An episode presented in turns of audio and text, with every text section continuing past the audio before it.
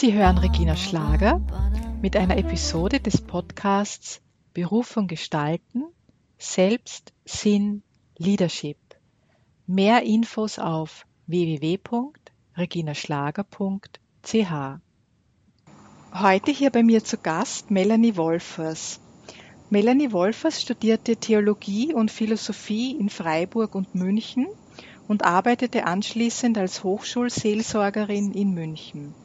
2004 trat sie in den Orden der Salvatorianerinnen in Österreich ein. Seitdem lebt sie in Wien und engagiert sich vielfältig in der Beratungs- und Bildungsarbeit. Sie ist Autorin höchst erfolgreicher Bücher und gefragte Referentin. Ihr neuestes Buch, das im Oktober 2016 erschien, handelt von der Freundschaft mit sich selbst. Herzlich willkommen, Melanie Wolfers. Herzlichen Dank für die Einladung zum Gespräch. Melanie, was hat dich denn dazu gebracht, ein Buch über das Thema Freundschaft mit sich selbst zu schreiben? Warum ist dieses Thema aus deiner Sicht wichtig? Das Thema mit sich selbst Freundschaft zu schließen ist wichtig, weil ein nüchterner Blick zeigt, ich selbst bin der Mensch, mit dem ich lebenslang zusammenlebe, vom ersten bis letzten Atemzug, von morgens bis abends. Von daher sollte man eigentlich meinen, dass es einem wichtig ist, die Beziehung mit sich selbst gut zu gestalten. Doch ich erlebe oft das Gegenteil. Und das sind auch konkrete Anlässe, warum ich das Buch geschrieben habe. Zum einen eigene persönliche Erfahrungen und zum anderen Erfahrungen meiner Beratungstätigkeit. Vielleicht kann ich kurz ein Beispiel von mir selbst erzählen, das auch wie andere konkrete Erfahrungen im Buch auftaucht. Nämlich, ähm, ich habe ein Projekt gestartet gehabt mit Freunden, ein berufliches Projekt, das recht groß angelegt gewesen ist, das auch viele unterstützt haben. Und mit der Zeit merkte ich, ich glaube nicht mehr an meine Zukunft in diesem Projekt. Ja, ich glaube eigentlich gar nicht mehr an die Zukunft dieses Projektes.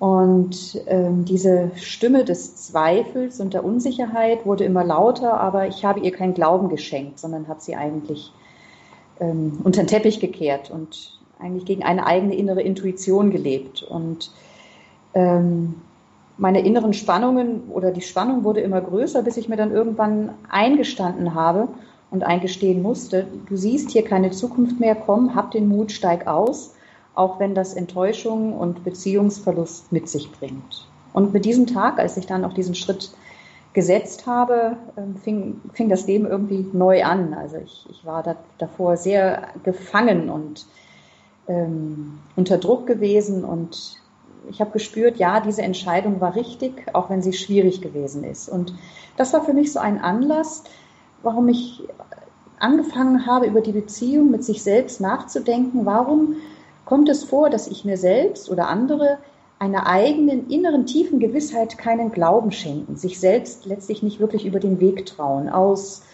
Rücksicht auf andere, aus Angst vor bestimmten Konsequenzen, die daraus erwachsen könnten. Und das ist so ein Punkt, warum ich dieses Buch geschrieben habe, weil ich glaube, es ist ähm, nicht selbstverständlich, dass wir uns selbst gegenüber loyal sind und auf das achten, was uns wichtig ist und auf unsere Grenzen achten. Und das begegnet mir in meinem eigenen Leben und das begegnet mir ganz vielfach in meiner Beratungstätigkeit. Und deswegen habe ich mich mit dem Thema beschäftigt, um auch Menschen besser beraten zu können und um für mich selber Fragen zu klären.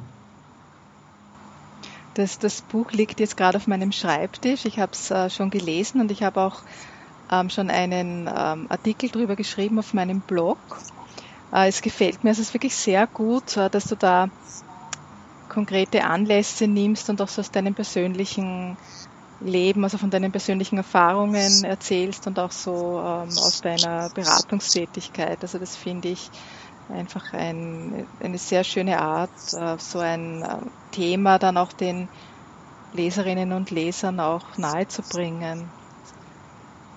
Mhm. Ähm, ist, so viel ich weiß, ist das Buch ja schon in dritter Auflage erschienen. Ist das der letzte Stand? Nein, das ist die vierte Auflage. Die vierte schon. Also das ist höchst, ja, also wirklich höchst erfolgreich. Also das muss ja einiges ähm, in den äh, Leserinnen, Lesern und auch den ähm, Zuhörerinnen und Zuhörern bei deinen Vorträgen und Lesungen zum Klingen bringen. also da muss einiges Wichtiges anklingen. Was nimmst denn du so wahr aus Rückmeldungen an Resonanz? Vielleicht so drei Punkte. Ein, ein erster Punkt ist, ich berühre in meinem Buch sehr viele verschiedene Inhalte und Aspekte, angefangen vom Umgang mit dem Körper, über Gefühle, über die Frage nach den Talenten und Gaben etc. Und ich glaube, dadurch, dass ich so viele Themen anschneide, ähm, findet jeder irgendwo ein, zwei Themen, wo er sagt, ja, genau das beschäftigt mich gerade. Um ein Beispiel zu bringen, da kann ich gleich weiterführen mit dem, was ich vorhin eingangs von mir gesagt habe. Es hat mir eine Frau geschrieben, ähm, als sie die Geschichte von meinem Projektausstieg gelesen hat, mit der beginne ich das Buch. Das war für sie eigentlich der Schlüssel. Das weitere Buch war für sie auch gut zu lesen, aber diese Geschichte und wie ich darauf reflektiert habe, hat ihr den Mut gegeben mit einer mit einem Projekt, das höchst erfolgreich läuft, aber wo sie merkt, da ist sie darüber hinausgewachsen, dort auch wirklich jetzt einen Schnitt zu machen. Mhm. So, also so, das ist ein Punkt, denke ich, ähm, dass die Vielfalt der Themen ähm, ein breites Spektrum eröffnet, wo viele Menschen etwas für sich mitnehmen können. Ein zweiter Punkt ist, ähm, der Gedanke der Freundschaft mit sich selbst ist für mich so ein Stück ein Gegenentwurf zu dem ähm, verbreiteten Selbstverständnis, jeder ist Unternehmer und Unternehmerin seiner selbst und muss sein Leben managen. Und dieser Druck ist irre groß, ähm, also sich ständig selber zu optimieren. Und das erlebe ich in Rückmeldungen sehr häufig, dass der Gedanke der Freundschaft mit sich selbst als eine andere Vision von dem, wie ich mit mir umgehe, ähm, als dass ich mich ständig äh, zu noch besseren Leistungen äh, auf dem Beziehungsmarkt, auf dem Kommunikationsmarkt, auf dem, äh, im Internetmarkt etc.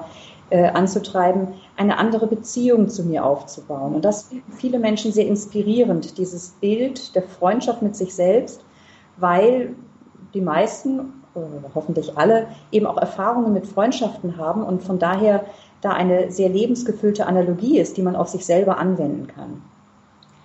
Also so dieser Druck der Selbstoptimierung und der Gegenentwurf eigentlich einer Freundschaft mit sich selbst, das erleben viele als hilfreich und greifen deswegen zu. Und ein dritter Aspekt, mein Buch ist auch dadurch gekennzeichnet, dass ich immer wieder spirituelle Dimensionen einbeziehe, von meiner ähm, Lebensgeschichte her aus der, aus der christlichen Religion herauskommt und doch zugleich auch für ja, universale spirituelle Erfahrungen offen. Und ich glaube, viele Krisen unserer Gesellschaft haben in der Tiefe auch eine spirituelle Krise oder, oder, oder in der Tiefe wurzelt auch eine spirituelle Krise. Und die Suche danach, wie eine Verbundenheit mit mir selber, mit Menschen, mit der Schöpfung, mit der Welt wachsen kann, die ist sehr verbreitet und dort finden Menschen eben auch äh, Anregungen und Perspektiven in meinem Buch, auch für so eine spirituelle Sicht von Lebensfragen. Und das sind drei Punkte, die ich in Rückmeldungen sehr häufig höre, dass, äh, dass sie das als bereichernd erfahren bei der Lektüre. Mhm. Ich möchte dann im Laufe des Gesprächs da auf ähm, ein paar Aspekte eingehen, die du jetzt genannt hast. Was ich jetzt zunächst aufgreifen möchte, also das, das, das dritte mit der spirituellen Krise, also das ähm, erlebe ich auch so, das ist auch meine Ansicht, also dass die, die, die Krise heute auch ähm, ganz stark eine spirituelle Krise ist. Möchtest du ein wenig über dein eigenes Leben erzählen, also vielleicht jetzt auch unter diesem Aspekt ähm, Spiritualität, aber auch noch so generell, also was waren denn so Meilensteine in, dem, in deinem Leben, die dich dahin gebracht haben, wo du heute stehst, so als erfolgreiche, gefragte Autorin und Referentin. Ja, gerne sage ich dazu ein paar Takte. Einleitend gesagt, dass ich in einen Orden eingetreten bin, da wird schon deutlich, dass mir der Glaube etwas bedeutet. Das war nicht immer so. Es gab in meiner Jugend ähm, einige sehr tiefgehende spirituelle Erfahrungen, durch die der, ja, der Glaube für mich sehr bedeutsam geworden ist. Und was eine große Rolle gespielt hat, war, dass ich das Glück hatte, überzeugenden Christinnen und Christen zu begegnen, bei denen ich erlebt habe, ja, ein gläubiges, ein spirituelles Leben führen heißt, die Hände falten und die Ärmel hochkrempeln. Mhm. Ich sagen, einerseits eine Verankerung äh, in der Tiefe meiner selbst oder nochmal in einer tieferen Tiefe, als ich eigentlich äh, zugänglich habe, in mir selbst und ähm, Welt gestalten, zu schauen, dass wir menschlicher miteinander umgehen, dass die Welt ein Stückchen heller und gerechter wird. Und das waren für mich zwei wichtige Momente, die mich auf den Weg gebracht haben, eine spirituell Suchende zu sein. Ähm, das begleitet mich durch mein Leben. Da würde ich jetzt nicht unbedingt sagen, das sind Meilensteine, sondern einfach so dieses spirituell auf der Suche und unterwegs sein ist eher so ein roter Faden, der mich, der, der sich durch mein Leben zieht. Ein zweiter Punkt, der sicher ein Meilenstein war, das war eine starke Grenzerfahrung. Ich wollte eigentlich Querflöte studieren, dass ich Autorin bin, dass ich Ordensfrau bin, das war alles nie gedacht. Ich wollte Querflöte studieren und war, war gut, und war ich schon Jungstudentin ähm, für, an der Musikhochschule, wiewohl ich noch in der Schule war ähm, und äh, konnte aus gesundheitlichen Gründen nicht mehr Querflöte spielen. Und das war für mich eine ganz, ganz bittere Erfahrung, ähm, wo ich einfach neue Wege einschlagen musste, weil dieser Weg nicht weiterging. Ähm, und so gab es immer wieder auch Grenzerfahrungen in meinem Leben, gesundheitlicher Art, die mich sicher auch prägen und auch Nachdenklichkeit in mein Leben hineinbringen. Ich habe dann Theologie und Philosophie studiert ähm, mit großer Leidenschaft, weil in beiden Fächern denke ich über das menschliche Leben und über das tiefe Geheimnis, das das menschliche Leben durchdringt, nach. Und ich selber finde ja, es gibt nichts Spannenderes im Leben als das Leben selbst, darüber nachzudenken. Ähm, und so habe ich dann da eben mich wissenschaftlich äh, wirklich reingekniet und auch eine Dissertation geschrieben in theologischer Ethik, wo es also auch um das gute Leben ging. Und dann war so eine Frage, bleibe ich an der Universität und habe mich dagegen entschieden, weil als Wissenschaftlerin sind so primäre Kommunikationspartner die Bücher und ich wollte doch mehr mit Menschen zu tun haben. Und bin dann in die Seelsorge gegangen und habe eigentlich mein ganzes Berufsleben bislang vor allen Dingen mit jungen Erwachsenen gearbeitet. Ähm, und da habe ich eine große Affinität und Liebe zu. Ich selber war, in, äh, war also gerade auch in der Zeit, als ich an der Universität in der Seelsorge gearbeitet habe, auf der Suche, was ist so mein Lebensentwurf, die Frage nach meiner Berufung. Und ähm, ja, mit jungen Leuten zu arbeiten, wo sich so viele Fragen stellen, wohin geht meine Lebensreise, was ist mir wichtig, was kann ich, äh, worauf möchte ich setzen, was, welche Türen möchte ich schließen. Und ähm, das ist so ein ganz wichtiger Bereich, in dem ich arbeite und wo mir auch Themen entgegenkommen, über die ich dann Bücher schreibe. Ich hatte nie vor, Autorin zu werden. Also hatte ich wirklich nicht. Ähm, aber es kommen so Themen angeflogen, wo ich, die mich packen oder äh, wo ich merke, äh, in einer bildreichen Sprache gesprochen, ja, jetzt klopft die Inspiration an die Tür im Blick auf ein Thema, das irgendwie wo ich Fragen habe, wo mir Fragen unter den Nägeln brennen und wo ich merke, da in deinem Kontakt mit anderen Menschen, ähm, da wäre es gut, Dinge mehr zu verstehen, zu verdeutlichen, Perspektiven aufzuzeigen. Ja, und die Bücher laufen einfach sehr gut und so haben sich Türen geöffnet und so bin ich Autorin geworden, ohne es je angezielt zu haben. Das ist jetzt tatsächlich ein Hauptteil meines Berufes, schriftstellerisch tätig zu sein. Und in all dem bin ich ähm, auf der Suche gewesen, was ich vorhin sagte, spirituell auf der Suche, auf der Suche nach meinem Lebensentwurf. Und ich selber bin ein sehr, wir kennen uns ja ein bisschen, vielleicht kannst du das bestätigen, ein leidenschaftlicher Mensch. Mhm. Ich viel vom Leben und ähm, bring, also und gebe mich auch. Also ich ähm, halte mich zurück. Und für mich war so eine wichtige Frage im Blick auf meinen Lebensentwurf, gründe ich, also heirate ich, äh, ist Familie meine Vision, ist Ordensleben meine Vision, ähm, wo leuchten meine Augen auf und wo leuchten die Augen von anderen auf. Und es waren viele Jahre wirklich quälender Suche zum Teil, wo ich einfach nicht wusste, wo es hingeht, bis ich dann den Salvatorianerinnen der Gemeinschaft, in der ich jetzt lebe, seit elf Jahren begegnet bin ähm, und wo ich dann im Sommer 2004 eingetreten bin, nicht mit der Gewissheit, das ist meine Gemeinschaft, sondern eher so, dass ich wusste, Melanie, wenn du jetzt nicht dorthin gehst und es mal im konkreten Leben ausprobierst, wie es sich anfühlt, als Ordensfrau in dieser Gemeinschaft zu leben, dann wirst du dich in zehn Jahren fragen, lebst du an einer besseren Möglichkeit deines Lebens vorbei? Und das wollte ich nicht. Ich wollte nicht irgendwann, ich hatte zwar einen tollen Beruf, eine tolle Wohnung, habe mich pudelwohl in München gefühlt, aber mir war irgendwie klar, wenn ich jetzt hier bleibe und nicht diesen Schritt wage in die Ungewissheit hinein äh, und es ausprobiere, dann werde ich mich in fünf, in zehn oder in 15 Jahren fragen, lebe ich an einer besseren Möglichkeit meines Lebens vorbei? Lebe ich in gewissem Sinne unter meinem Niveau, unter dem, was in mir und durch mich konkret werden möchte? Ja, und so bin ich bei den Salvatorianerinnen 2004 oder bin ich zu denen gekommen und nach vielen Jahren habe ich mich dann an die Gemeinschaft gebunden und bin jetzt gemeinsam mit anderen Frauen unterwegs und uns verbindet so die Leidenschaft, uns einzusetzen für, ja, ich sag mal so mit zwei Stichworten, Stichworten für Glaube und Gerechtigkeit. Also für ein Leben in der tiefen Verankerung in Gott und für ein menschenwürdigeres Leben aller. Hm. Da ist jetzt bei dem, was du äh, erzählt hast, das Thema Berufung angeklungen. Du hast auch so genannt das ähm, Wort Lebensentwurf, auch so den roten Faden, Jahre der Suche, auch der quälenden Suche. Also in, in, in meinem Buch Mutig mit dem Herzen führen, Gespräche mit Frauen, die ihre Berufung gestalten.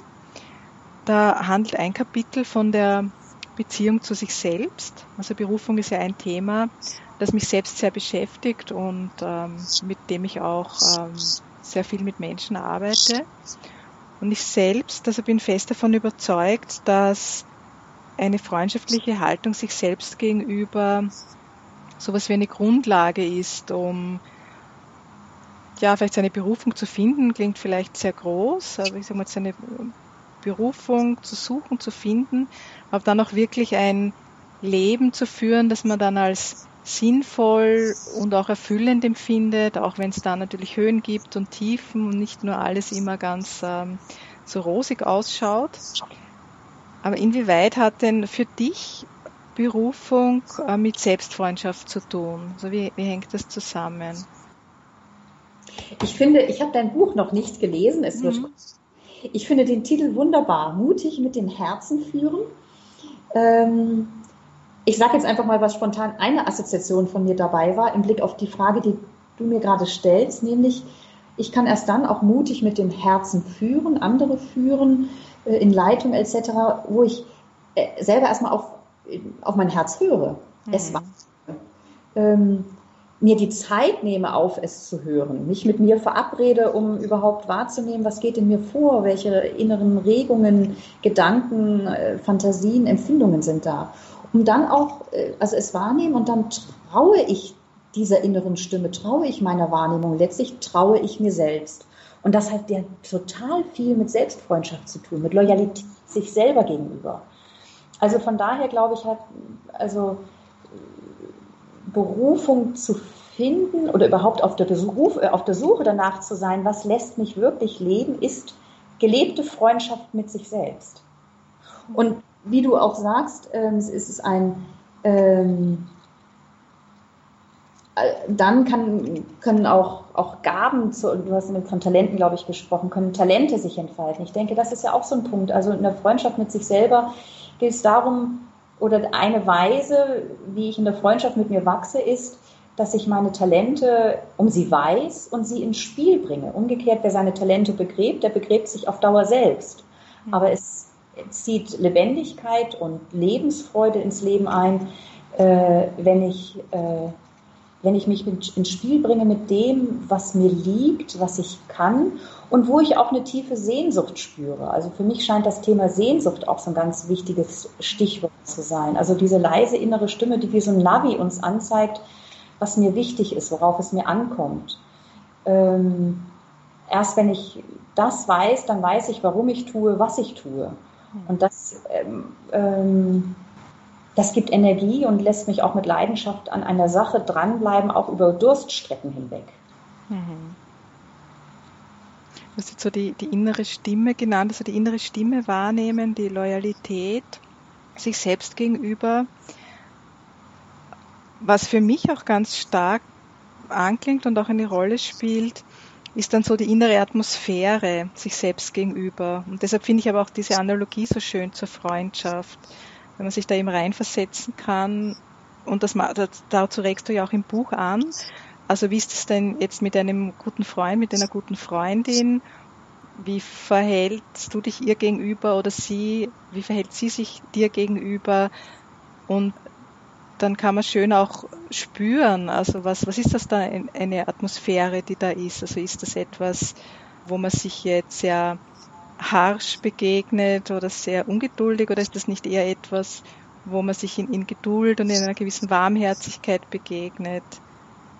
Und ja, ja es, ist, es ist ja auch ein Kapitel ganz dezidiert über die Gefühle da würde mich noch etwas interessieren, also wie, wie du das siehst.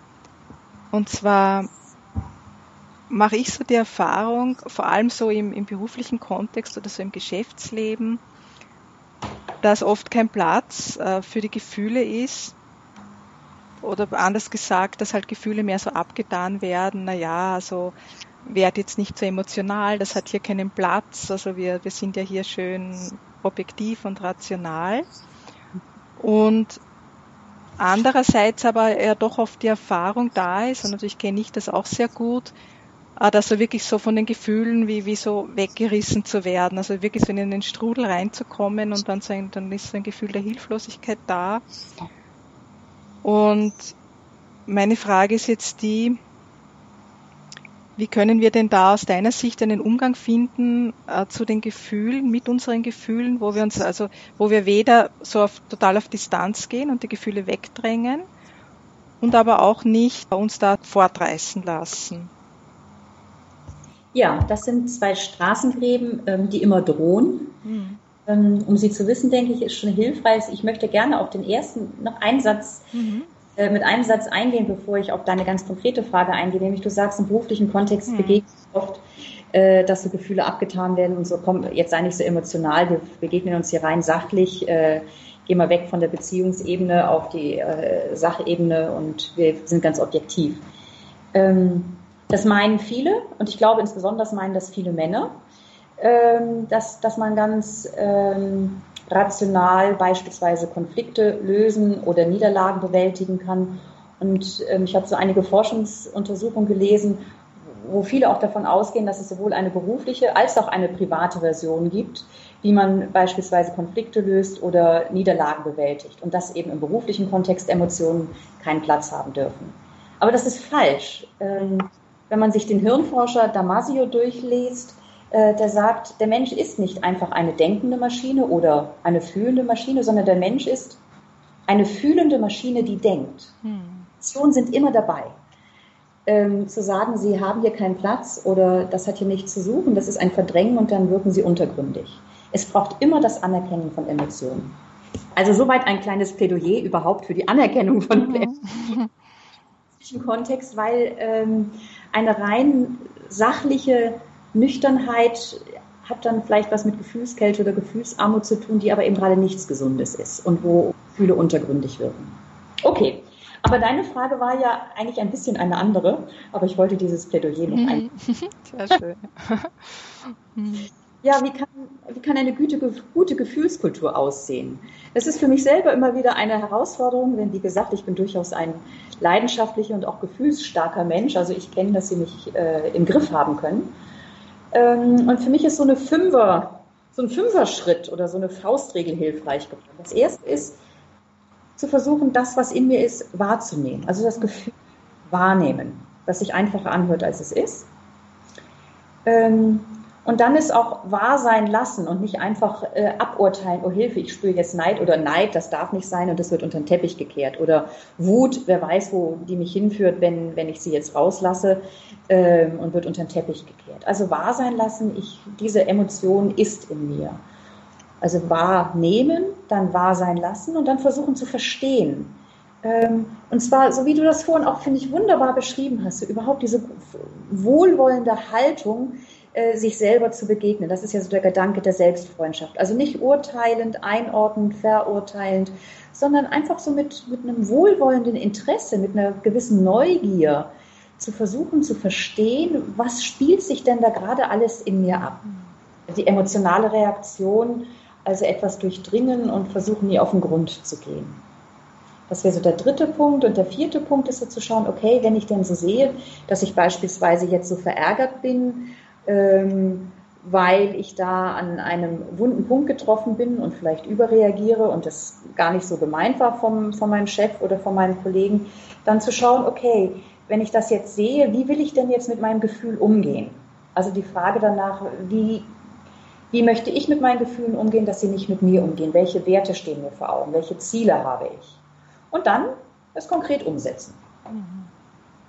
Also ich sage es vielleicht nochmal so, wahrnehmen, wahr sein lassen, versuchen zu verstehen, was bewegt mich da, die Hintergründe, dann werten im Sinne von, wie möchte ich mit diesen Gefühlen umgehen, was sind meine Werte und Ziele und dann versuchen entsprechend ähm, die Gefühle kultiviert auszudrücken oder nicht auszuleben oder wie auch immer.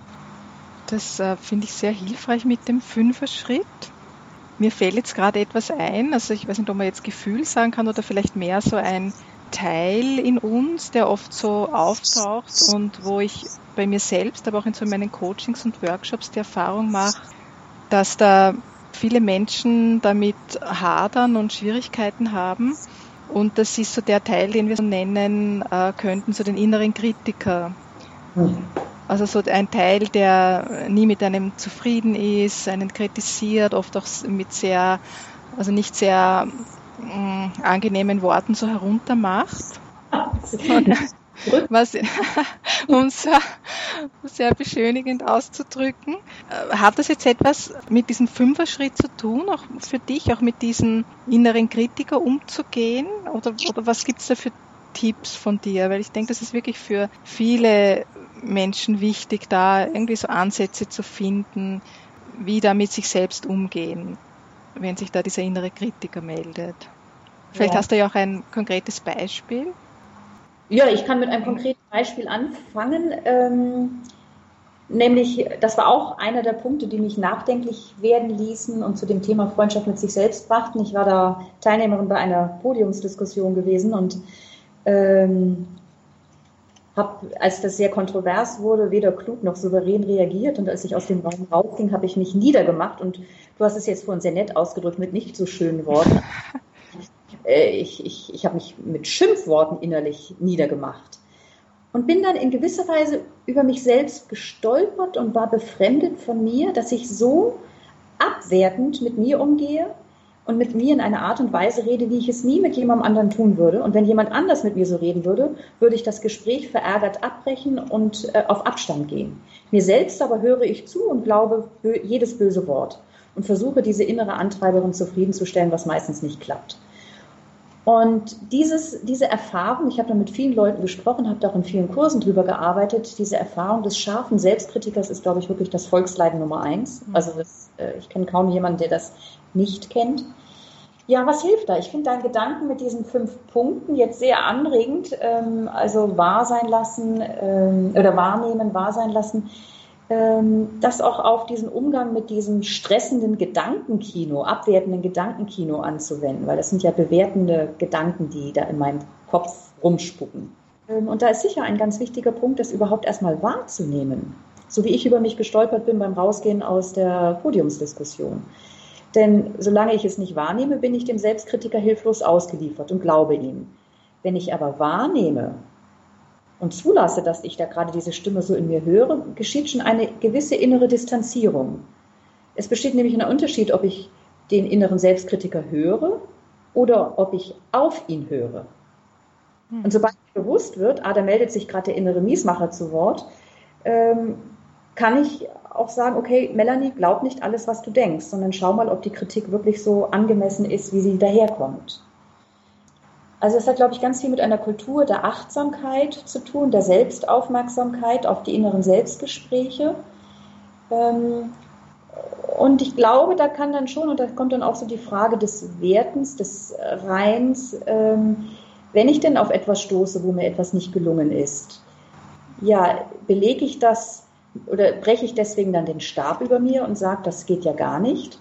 Oder komme ich zu der Ansicht, Einsicht, ja, Grenzen und Fehler kennzeichnen das Leben eines jeden Menschen, genauso wie Stärken und Begabung. Sie kennzeichnen sogar mein eigenes Leben. Also dieser scharfe innere Selbstkritiker lebt ja von einer ungemeinen Selbstverzerrung, nämlich dass Grenzen und Schwächen nicht sein dürfen. Und sie gehören einfach zum menschlichen Leben. Und da, denke ich, kann dann schon auch nochmal helfen, ähm, sich auch zu fragen, das hast du vorhin auch eingebracht mit der Atmosphäre, wie würde denn jetzt ein guter Freund oder eine echte Freundin mit mir umgehen? Wenn eine Freundin, wenn einer Freundin oder andersrum, wie würde ich mit einer Freundin umgehen? Wenn einer Freundin etwas nicht gelingt, dann fühle ich mit ihr und stärke ihr den Rücken. Freundschaft mit sich selbst meint, ja, wie stoße ich auf eigene Schwächen und Fehler, ohne dass ich mich dafür niedermache oder schäme, sondern dass ich mit einem sanften Blick auf mich schaue. Und dann kann das zu einem inneren zu einer inneren Verwandlung des Dialoges führen oder zu einer Verwandlung des inneren Dialoges, dass ich mich nicht niedermache, sondern vielleicht versuche, die Position einer Freundin einzunehmen und wohlwollend mit mir zu sprechen.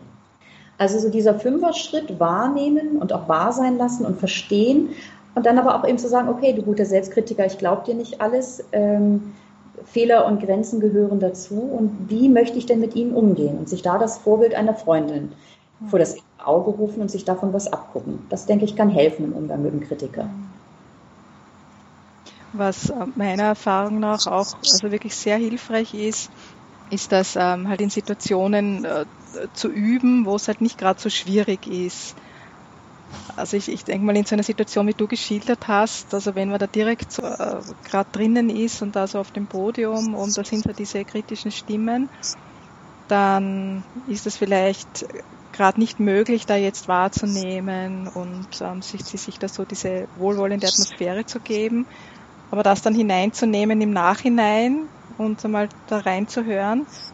Und so wie ich das erlebe, jetzt dann immer mehr möglich, das aber dann auch in diesen schwierigen Situationen wirklich auch anzuwenden ich, es ist für mich, es ist ein bisschen so ein Plädoyer, da auch Geduld zu haben, aber auch wirklich so, so zu sehen, das ist aber auch eine Übung. Also das geht nicht einfach automatisch, also die einen haben es, die anderen haben es nicht, sondern wirklich etwas, äh, was man kultivieren kann. Ja. Ja.